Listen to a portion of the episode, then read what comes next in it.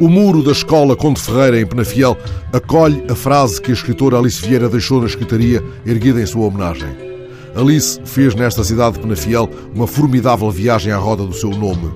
O rosto de Alice espreita a cada esquina, nos painéis da escritaria, nos cartazes produzidos nas escolas, nos arranjos das montas das lojas. Durante quatro dias, Penafiel deu-lhe e dela recebeu sinais de um afeto que não é de circunstância. Ela e os seus leitores são árvores que ninguém separa. Se entretanto alguém perguntar por ela, digam-lhe que voou. O seu leitor há de reconhecer ainda nesta resposta um sopro de celebração. Mas nenhum vento fará descolar do muro da Conde Ferreira a frase que a escritora entretanto escolheu. E são muitas as frases que a cidade foi guardando dos escritores que recebeu de braços abertos, de Lobo Antunes a Mia Couto, de Urbano a Mário de Carvalho, de Lídia Jorge a Mário Cláudio. A frase de Alice. Há cheiros da infância que não morrem nunca, nem sequer envelhecem como a nossa pele. Ontem, ao despedir-me da secretaria, fui a pé, devagar, desde o Largo da Ajuda, pela Sacadura Cabral até à biblioteca e regressei, fazendo um breve desvio a reler a frase que nos reenvia aos lugares por onde a nossa infância correu.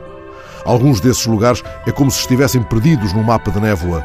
A nossa pele envelheceu sem que a eles regressássemos, mas certas reminiscências têm sobre nós um efeito revivescente e eles regressam com o seu esplendor.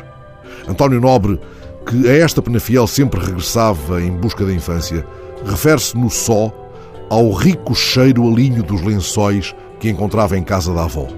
Assim, a caminhada de ontem pela Sacadura Cabral me levou aos dias do Pinhal, ao cheiro da resina e da caruma, ou ao cheiro das maçãs bravo de esmolfe que se espalhava pela casa da aldeia, ao cheiro do lume aceso na lareira, ao cheiro do éter nos curativos do hospital, ao cheiro do vic que a minha mãe nos esfregava no peito quando nos constipávamos.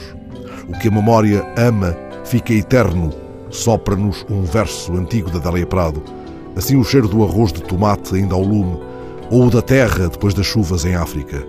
Quando, fim da caminhada, me sentei na esplanada perto do museu a ler os jornais da manhã, demorei-me, como é costume, na crónica de Joel Neto, no DN, ontem procurando a memória de um cheiro que de novo se insinuara furtivo. De onde vem este cheiro? pergunta Joel, rodando nas mãos o frasco que o transporta. O cheiro leva-o para longe, para longe da sua ilha, a meio do oceano.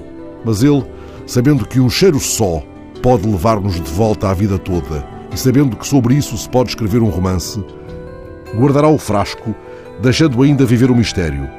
Assim, a parede da escola Conde Ferreira, em Penafiel, é, tal como o frasco que Joel roda na mão, um mapa para o regresso ao mais fundo da nossa vida. A parede envelhecerá como a nossa pele, mas o que ela evoca não morrerá nunca.